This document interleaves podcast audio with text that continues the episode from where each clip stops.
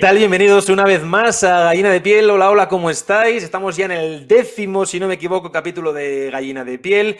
Gracias por la acogida del anterior vídeo con Erela Riu, que fue maravilloso y que nos ha encantado a todos. La verdad que hablar de televisión, de comunicación, de periodismo y de entretenimiento aquí en Gallina de Piel es un lujo con los invitados que tenemos. Y además hoy, fijaos por dónde tenemos a una chica, una vieja amiga, una compañera de universidad, que hoy yo tengo la sensación que nos va a sorprender a todos porque es una eminencia y una fuera de serie y tenemos que saludarla ya, que la estamos viendo en pantalla. Leire Ariz, ¿cómo estás? Muy buenas. Buenas, Amayur. Egunon, León, Gabón, ¿no? Aquí vale todos saludos y lo van a ver la gente cuando prefiera. O sea que... Buenas Así es, aquí nos ve todo el mundo. Así nos ve todo el mundo a cualquier hora. Y bueno, muchísimas gracias, Leide, por estar aquí en Gallina de Piel. Y comentábamos un poquito en esta breve introducción para mí eres una eminencia de hace muchísimo tiempo porque tienes una trayectoria y un currículum maravilloso en televisión. Nos vamos a ubicar un poco para que nos eh, conozca y nos escuche la gente. Nos conocemos hace ya muchos años, hace unos 13, 14 años, porque empezamos a estudiar juntos periodismo y yo estaba ahora pensando antes de la entrevista, digo, yo, ¿te hubieras imaginado, Leire, que esto hubiéramos, que hubiéramos llevado a cabo una entrevista para hablar de televisión? Porque yo cuando empecé la carrera, para rato pensaba yo que iba a dedicarme a la televisión, no sé tu caso, pero yo decía, la tele tan frívolo, tan loco, tan tal, yo radio, que es lo puro. ¿Tú te esperabas eh, llegar a la tele?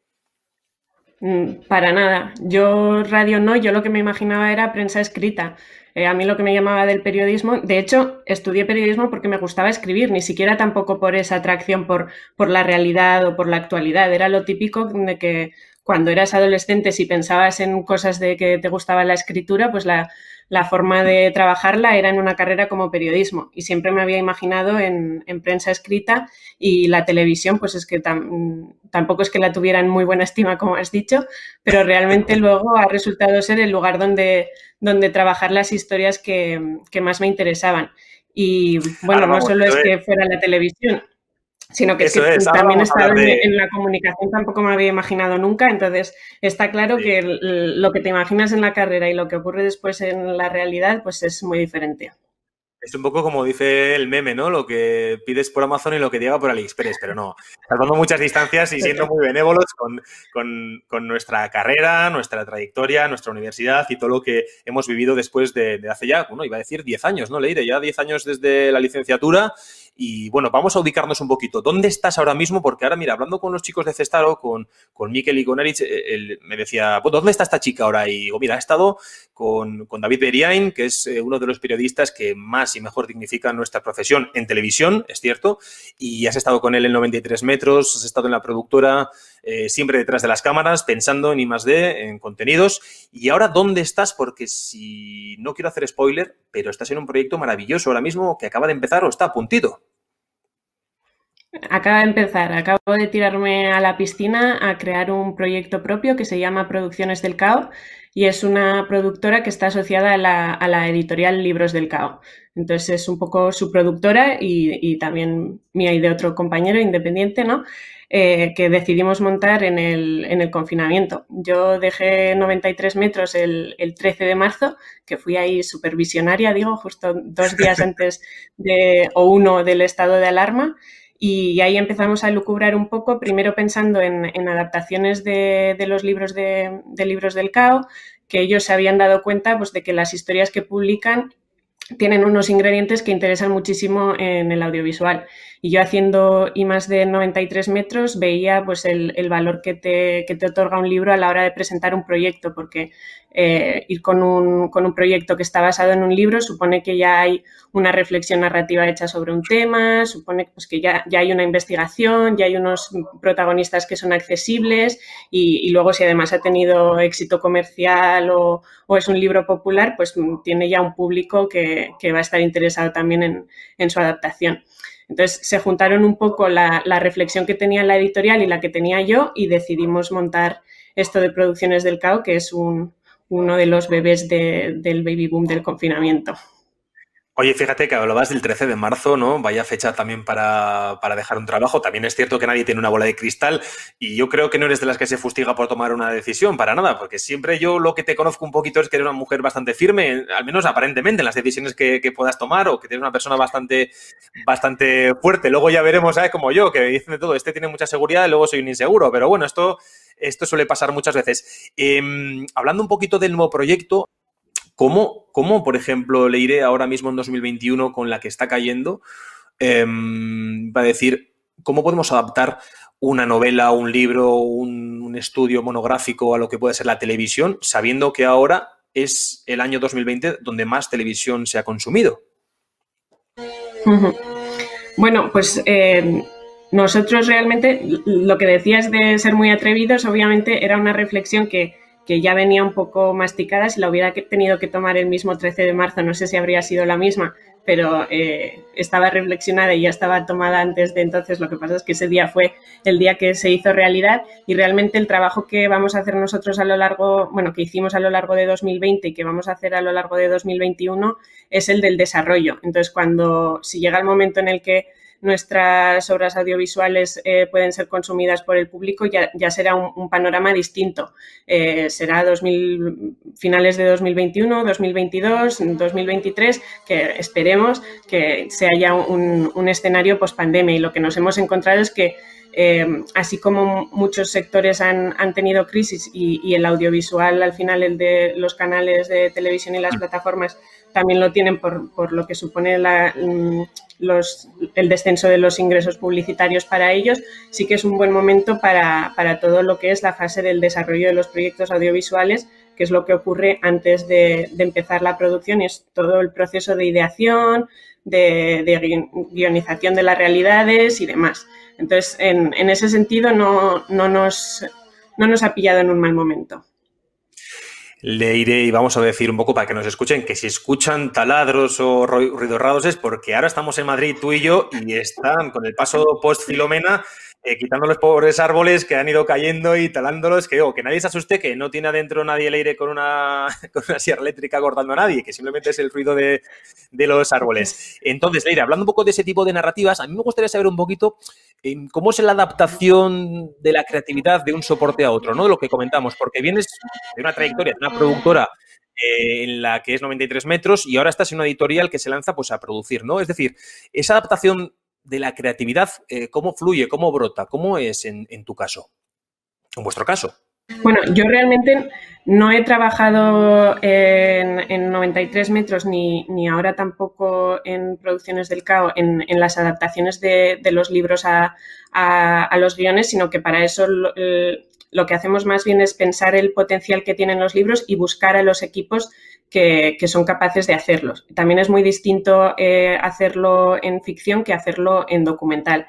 Entonces, a la hora de hacerlo en documental, que es un poco eh, donde sí que tengo experiencia, lo que aporta un libro es lo que, lo que decía antes de el, enfoque, que ya tiene hecha una reflexión sobre la realidad que va a contar y los accesos. Un poco cuando vas a, a, un canal de televisión, lo primero que te preguntan es, bueno, no me traigas un tema, tráeme historias concretas y, un libro lo que hace es eso, entonces, eh, ya, tiene ese, enfoque, tiene esa historia concretada en, un espacio de tiempo o en unos protagonistas y además se presupone que el, autor ya ha hablado con esos protagonistas, han, contado su historia y por lo tanto eh, están dispuestos a, a, participar, aunque es muy diferente las implicaciones de participar en un libro o hacerlo en un formato audiovisual, pero eh, en principio los ingredientes son esos, el enfoque y el acceso.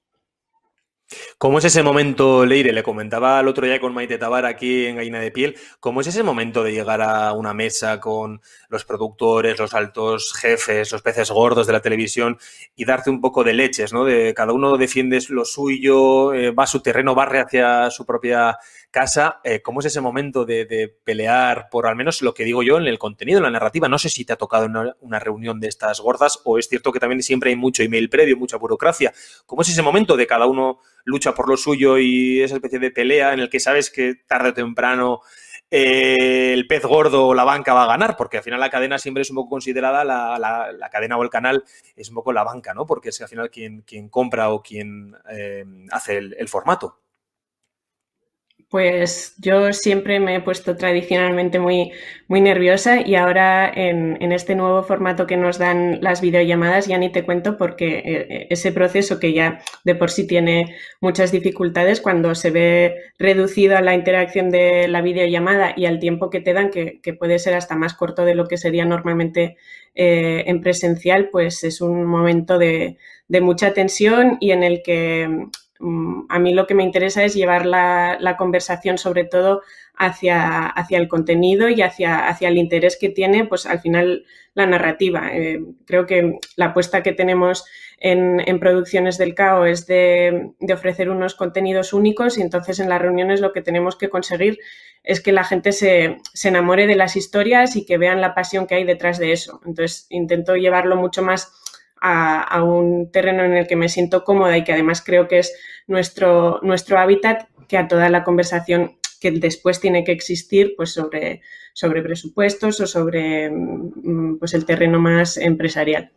Claro, Leire, porque estamos viendo contenidos y formatos y programas que le están dando muchísima, muchísima importancia a esa narrativa visual, más allá del contenido, más allá de lo que se está contando, sino al envoltorio.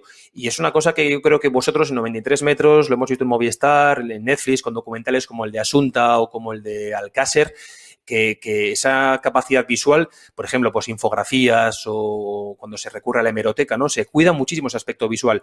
Creo que es algo que ahora mismo en 2021 puede ser una tendencia a la hora de, formatos documentales o episódicos o estáis trabajando más en eso. ¿Te parece que es una de las claves ahora para consumir eh, muchísimo más contenido que pueda ser en un principio más tedioso si no se, si no se van a estos puntos de grafismos y demás?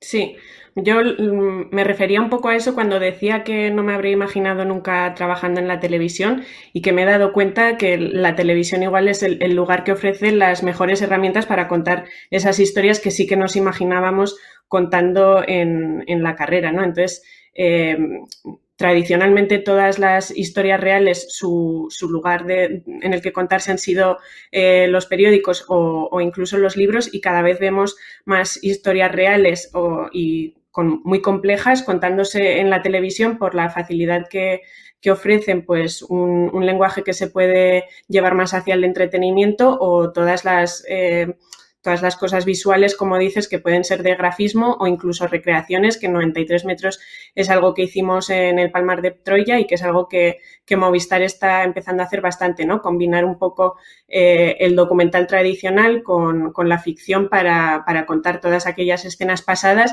que, en el documental tradicional no puedes contar más que a través del testimonio de alguien en lo que se conoce como el documental de cabezones, pues realmente mm, puedes combinarlo con, con recreaciones de ficción en las que se vea esa realidad de la, de la que estás hablando. Entonces, sin duda, la televisión te ofrece unas herramientas que no te ofrece ningún otro soporte y, bueno, realmente también otra cosa interesante que, mencionabas es que al final el, el, poder es el de la narrativa, ¿no? Y, en ese sentido sí que estamos haciendo una cosa que se ha hecho siempre, que es contar buenas historias y que en el caso de Producciones del CAO ya se ve que, lo hacía Libros del CAO con algo que también hacíamos en la carrera en periodismo literario, que es coger realidades eh, muy complejas o asuntos eh, pues, históricos o, o temas de política actual y contarlos a través de, una narrativa literaria en la que seleccionas protagonistas y les das una trama humana. Pues eso que mm, se lleva haciendo mucho tiempo en los libros y que realmente también se lleva haciendo mucho tiempo en, el audiovisual, sí que creo que ahora está eh, desde hace unos años ya en una especie de boom y, lo que podemos aprovechar ahora es eso, contar eh, historias reales y complejas con, herramientas eh, de toda la vida, pero que ahora están un poco más de moda.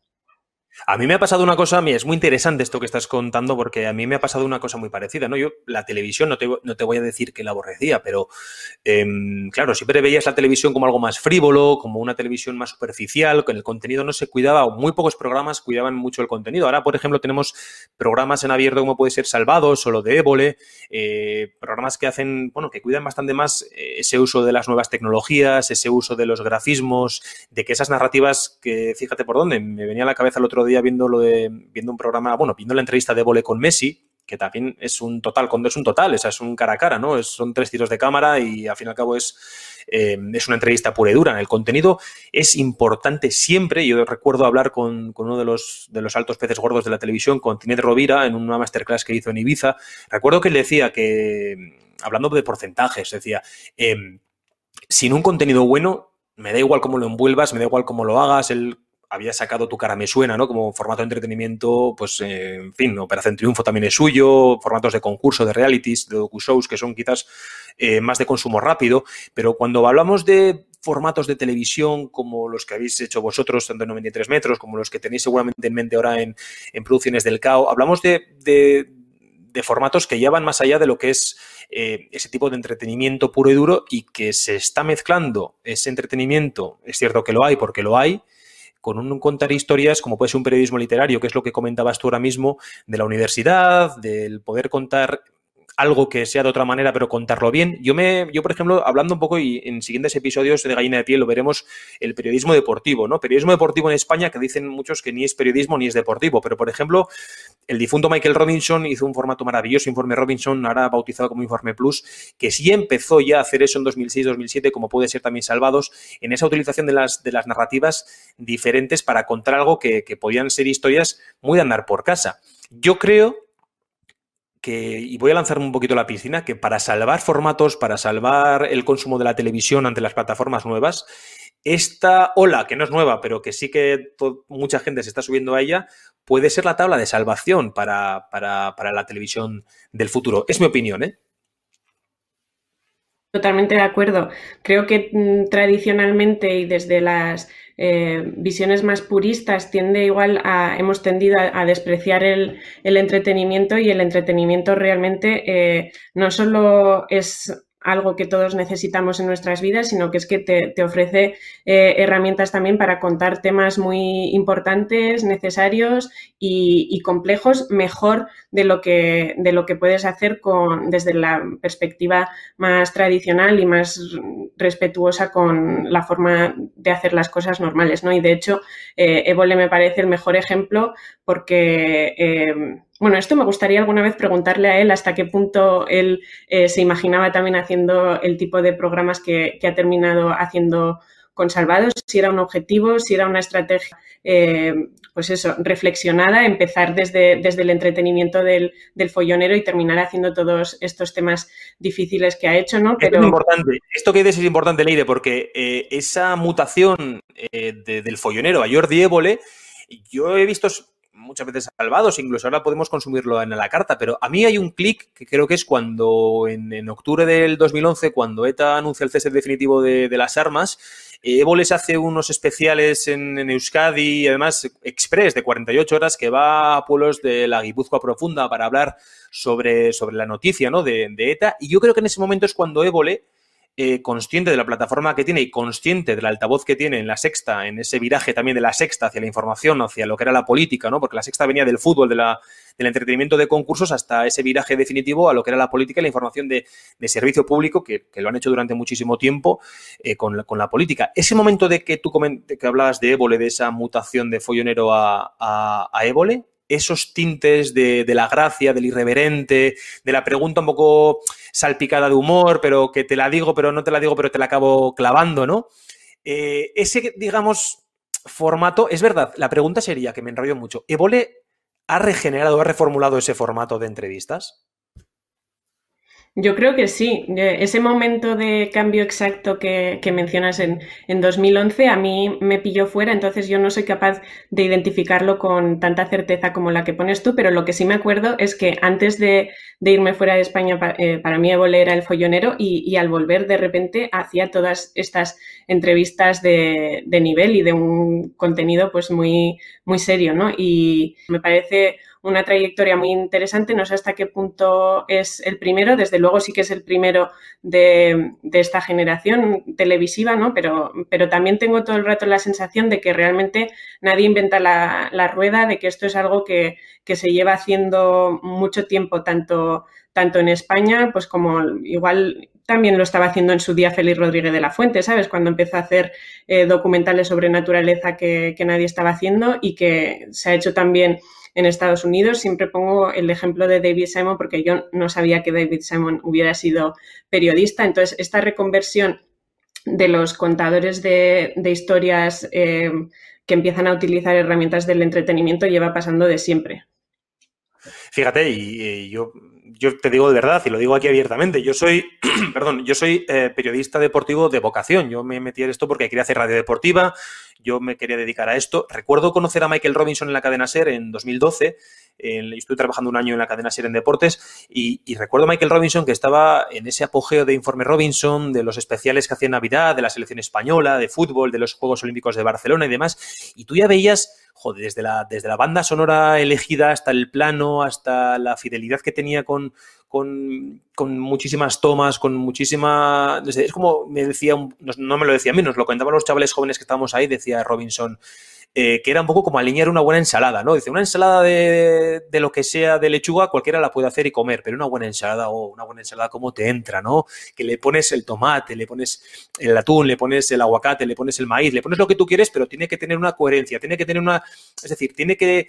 Eh, tener una especie de, concordancia todo, ¿no? Y, yo me acuerdo con ese ejemplo de la, famosa ensalada de, Robinson, que luego la hemos visto en otros programas de, culto, como puede ser ya Informe Robinson, Informe Plus ahora, eh, lo de Évole, que ahora es el Salvados que hace Gonzo, con otros programas. Eh, a mí, por ejemplo, me llama mucho esa atención lo de contar tan bien las historias y creo además, Leire, que estáis tú estás fuera, es decir, no estás delante de la cámara, pero pensando en este tipo de, ideas, estáis detrás de las cámaras muchas cabezas y creo que poca televisión de este estilo se hace en España para lo que se puede hacer con tanta y tanta idea creativa que hay detrás y que creo también que tiene que haber un poquito de todo porque tiene que haber una especie de buffet libre de que todo el mundo se sirva, pero yo soy de los que creo que en ese buffet la gente se tiene que servir de cosas buenas, no de cosas malas, mediocres y luego cosas muy buenas, ¿no? A mí me gustaría, y, rompo una lanza en favor de ello, de que el consumo televisivo, cuando te dicen, no, yo escuchaba gente que dice, no, ojalá quiten Gran Hermano, no, ojalá quiten la Isla de las Naciones, en fin, bueno, no, yo no, yo no soy de los que creo así porque tiene que haber trabajo para la gente y porque es un perfil es un target que, se consume y ahí están las audiencias. Pero, pero, sí que creo que se puede hacer todavía una mejor calidad, una, mejor televisión de calidad en este país me da igual la cadena que sea, porque hemos visto premios en Aragón Televisión en formatos rompedores, hemos visto series de televisión en ficción de, televisiones autonómicas que se han hecho cosas buenas, que no tenemos por qué ir a las televisiones grandes, a las grandes plataformas, a productoras inmensas con mucho, mucho presupuesto y logística, porque se está viendo hoy en día que se están haciendo cosas como lo de Évole en el confinamiento, que se pone delante de un ordenador, y recuerdo que ahí hablamos de contenido, hablamos del qué y no del cómo, también del cómo, pero sobre todo del qué, de cómo, por ejemplo, Jordi Évole tenía a Rosalía, tenía al Papa, casi tiene a Messi, tiene a Rosa María Mateo, tuvo un montón de gente hablando semanas y semana también en un contenido que tú decías fácil de hacer, pero difícil de pensar. Eh, y me estoy enrollando mucho con la pregunta, como puedes ver, pero voy a lo, que, a lo que iba. En España, ¿se puede hacer todavía mejor televisión de la que se hace porque hay gente muy creativa? Yo creo que sí. Yo creo que, realmente en España se hace mm, buena, buena televisión y buen todo lo que tiene que ver con, contar historias. Creo que hay eh, muy buenas realidades y, muy buenas canteras también. Eh, hasta ahora creo que no había tantas oportunidades y sí que creo que, ahora se están, se están abriendo. Y lo que más creo que está desaprovechado realmente es las historias españolas, porque normalmente, sobre todo, sí que esta mente periodística de recién licenciada y tal, tiende a buscar las, las historias lo, más lejanas y exóticas posibles. Entonces, creo más que hay eh, una una piscina de, historias reales eh, que, muy importantes que, contar en España más que, otras cosas desaprovechadas. Porque mm, canales de televisión los hay, equipos especializados los hay y realmente eh, igual hasta ahora no habían tenido las oportunidades y ahora que están aterrizando también todas estas plataformas internacionales como Netflix, HBO y demás, pues se, están siendo oportunidades para para los que lo llevan haciendo toda la vida, ¿no? que, ahora están mm, muy solicitados y de hecho el, problema es que, no tienen calendario para abarcar todos los proyectos que le piden, pero eso supone también la necesidad de, recurrir a, nuevos talentos que, van a poder incorporarse pues, a, todas estas obras en, estas plataformas. Entonces, sí que creo que, que hay más oportunidades que nunca. La pregunta del millón, y se la hacemos un poquito a la gente de la tele. A ver, Leire, ¿cuánta tele ves? ¿Y cuál ves? Pues mucha y muy, muy variada. Lo que más veo en realidad es eh, contenido de plataformas. eh, la, tele generalista la, la, veo menos, pero por ejemplo la isla de las tentaciones que, que decías sí, sí que me la tragué y es algo que, que, no me pega nada, que puede tener todas esas cosas negativas que has dicho, pero que también creo que hay, hay que mm, preguntarse por qué funciona y intentar buscar, mm, pues funcionan porque es entretenimiento puro y oye, también necesitamos de eso y no podemos estar todo el día consumiendo mm, análisis hiperserios que también me encantan. Y es que lo mismo me puede encantar leer el New York Times o el Economist que verme un rato eso porque al final mm, te va a las cosas más primarias del, de, la confianza entre, entre parejas, del amor, de pues, todo narrativas que también llevan funcionando eh, desde siempre. Entonces, creo que no hay que mirarlo con desprecio, que, puede frustrarnos. Desde luego, a mí me ha frustrado un montón de veces los niveles de, audiencia que tienen esas cosas que no consideras importantes y después historias en las que has trabajado muchísimo y que además eh, tienes muchas ganas de que la gente las conozca, ¿no? Pues la desigualdad que hay entre la cantidad de público y de atención que reciben unas cosas y otras mm, sí que te, pica, pero, pero creo que, no hay que hacer ese desprecio, sino ver qué, qué, cosas narrativas y qué cosas visuales son las que funcionan y puedes empezar a utilizar en, en otro tipo de contenidos. Porque, por ponerte un ejemplo, si, si fuéramos una, una empresa en vez de, en vez de una productora, quiero decir, una empresa de cualquier cosa de, consumo, eh, vas a seguir comunicando tus cosas a través de la nota de prensa tradicional o en un momento y en un ecosistema en el que todo el mundo consume el contenido del tipo que sea en, lenguaje audiovisual, en redes sociales y demás, lo vas a hacer entretenido. Pues por muy serio que sea tu contenido, eh, incluso algo tan serio como puede ser ahora la vacuna de Pfizer o lo que sea, eh, te conviene comunicarlo de las dos formas, ¿no? Con, la seriedad que te puede dar una cosa tradicional como, como la nota de prensa y desde, desde el entretenimiento que puede ser hacer un vídeo de branded content. Entonces, eso que al fin y al cabo es. adaptar el mensaje a quien lo va a recibir. Creo que lo tienen que hacer marcas, lo tienen que hacer periodistas, lo tienen que hacer productoras, lo tiene que hacer todo el mundo. Oye, antes de nada, que, a mí la Isla de las Tentaciones no me gusta porque no me gusta y punto, pero no tengo nada en contra de las Islas de las Tentaciones, además que, lo hacen los compañeros de cuarto de la NJ, que es, yo he trabajado ahí 3, 4 años y son maravillosos y que de aquí les mandamos un saludo y hacen un grandísimo trabajo, pero hablabas también de las audiencias. Eh, cuando ves este trozo de pastel que se llevan muchas veces estos grandes programas, ¿no? Un 23, un 21, un 20. Ayer, por ejemplo, el Conquist hizo un 27%, en, es alucinante. En, Euskal Televista. Em, yo, por ejemplo, las audiencias, lo comentaba en uno de los capítulos de Gallina de Piel anterior, yo las llevo bastante mal. Yo no, no, no las llevo nada bien porque me ha pasado, ¿no? Lo hablaba con, con Mardones, creo que fue, o no sé con, con quién, o con Leire Torre, que haces el programa de tu vida, haces una promoción estratosférica, estás toda la semana dando la lata, la lata ahí en las redes sociales para que tu programa se vea en Vascos por el Mundo o cual sea, ¿no? Me da igual. Y de repente llegas con un programazo inmenso y te haces un 4 con 4, has peleado contra la Isla de Tentaciones que tiene un presupuesto brutal o contra las semifinales de Gran Hermano, es que lo digo siempre, a mí me pasó esto, ¿no? Yo tenía un programa fabuloso en Brasil. Yo decía, madre mía, qué programa he traído, es alucinante de Sao Paulo. Bueno, no sabes tú, samba, playa, comida, tenía de todo. Helicóptero, tenía todo. O sea, y de repente me dice, no, compites contra la semifinal o final de Gran Hermano. Y digo, no me lo puedo creer. Y claro, hicimos un 4, imagínate nuestra cara al día siguiente cuando, cuando llega. Yo las audiencias las llevo fatal. ¿Cómo lleváis las audiencias? ¿Cómo llevas tú las audiencias, Leire, cuando tenéis un estreno, un formatazo? Que eso normalmente soléis petarlo bastante cuando, o lo soléis petar cuando estabas en 93 metros, pero cuando te ha tocado, ¿cómo llevas el tema de las audiencias tú? A ver, cuéntame.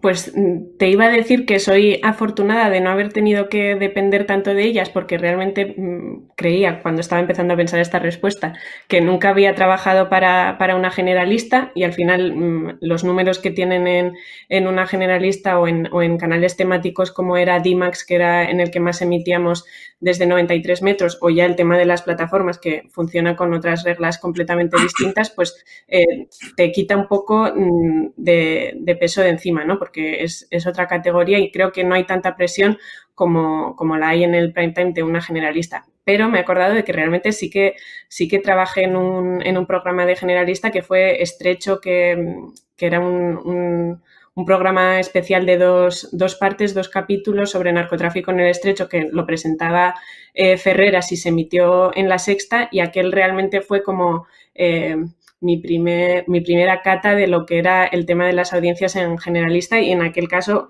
fue espectacularmente bien. Entonces, cuando va bien es la satisfacción más grande y cuando va mal, pues realmente intentas echar un poco eh, balones fuera de como cuando echas una solicitud a un trabajo o lo que sea y te dicen que no, pues es que nunca sabes con quién has competido, si te ha tocado competir con fútbol, si te ha tocado competir con la Isla de las Tentaciones y bueno, pues nunca sienta bien por lo que supone del trabajo que has hecho, pero también eh, hay otros factores a tener en cuenta, mm, pues el, valor de marca que pueda tener para un canal determinado programa, los titulares que pueda generar más allá de la audiencia, si es, si es un programa sobre el que se va a hablar en prensa, que, va a generar entrevistas, lo que sea, pues eh, eso también te puede un poco recompensar.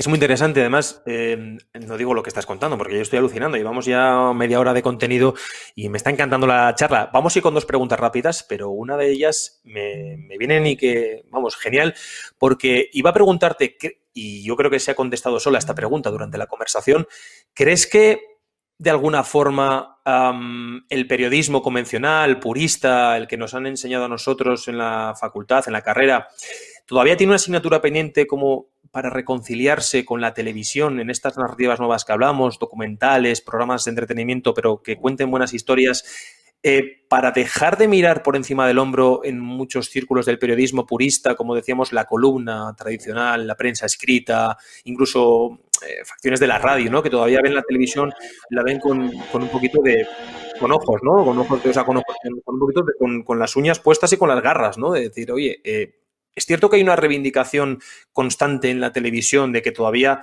se pueden contar buenas historias como las que estamos ahora mismo eh, poniendo aquí sobre la mesa. El periodismo convencional, y limito la pregunta después de este speech, esta chapa, ¿el periodismo convencional tiene todavía Em, tiene una deuda pendiente con la televisión, tienen que estar capacitados para coexistir, tienen que darse la mano, eh, pueden convivir a la hora de contar historias o se va a quedar atrás la prensa de una vez por todas en el papel, en la columna. Es decir, son muchos melones en uno, pero creo que la pregunta es esa. Pues yo, yo creo que es una cuestión de, actitud más que de, más que de mm, bloques en los que puedas meter eh, o bien a profesiones o a los profesionales. Creo que mm, efectivamente hay que dejar de, mirar por encima del, hombro a determinados mm, programas o formatos o herramientas o lo que sea, eh, pero creo que es una cuestión de, las personas que trabajen en esos, en esos sectores, porque, por ejemplo, tampoco, tampoco soy totalmente partidaria de que en, las facultades de, de, comunicación se dejen de enseñar el periodismo tradicional para, para enfocarlo 100% a lo que pueden ser redes sociales o, a hacer una carrera de, de cómo trabajar en, plataformas como Netflix o HBO. Creo que mm, el periodismo tradicional tiene su, su, lugar y sobre todo creo que es también la base de, de muchas otras mm, profesiones. Entonces, creo que el fundamento es el mismo y, y que está bien que, que se mantenga. Lo que tiene que ser es que que se combine con otras cosas para, tener más éxito el mismo tipo de, profesión en otros ámbitos. Y has visto, Leire, que me sigo yendo por las ramas como siempre. Eh, te hago una pregunta, te hago un speech, te meto aquí una chapa enorme. Pero bueno, bueno, bueno, vaya increíble la conversación que hemos tenido hoy aquí, que no me gusta llamarla entrevista, ya te lo dije por WhatsApp el otro día, no me gusta llamarla entrevista porque creo que es una buena charla entre compañeros que nos llevamos ya conociendo hace mucho tiempo. Ha sido espectacular. Me están diciendo ahora por el tinga, oye, que bien habla esta chica, que se quede más rato, pero no tenemos más tiempo y que muy entretenido. Pero ya veréis como a todos vosotros en Gallina de Piel, quienes, quienes estéis viendo este vídeo, os va a encantar porque ya os decía yo que es una eminencia de la televisión, eh, sabe muchísimo y seguro que vuelve aquí a Gallina de Piel a contar más cosas porque da, da gusto. Así que Leire, muchísimas gracias por estar aquí hoy en Gallina de Piel en este décimo episodio. Ha sido un placer, de verdad, me repito mucho, pero es que me ha encantado esta charla. Hablar de televisión siempre con, amigos y con compañeros del gremio es maravilloso y contigo ha sido hoy un, privilegio. Gracias a ti, Mayur. Ya la seguimos otro día y gracias a todos por escucharla. Pues nada, chicos y chicas que estáis viendo en Gallina de Piel este nuevo episodio, el décimo que llevamos en esta temporada. Si os ha gustado este vídeo, ya sabéis, dale a like. Si queréis ver más vídeos como este y disfrutarlos, suscribiros al canal de Gallina de Piel. Gracias por el apoyo, por el anterior de Nerea Río que fue maravilloso. Y os esperamos la semana que viene con más vídeos, más contenido y con más entrevistas. Hasta la semana que viene.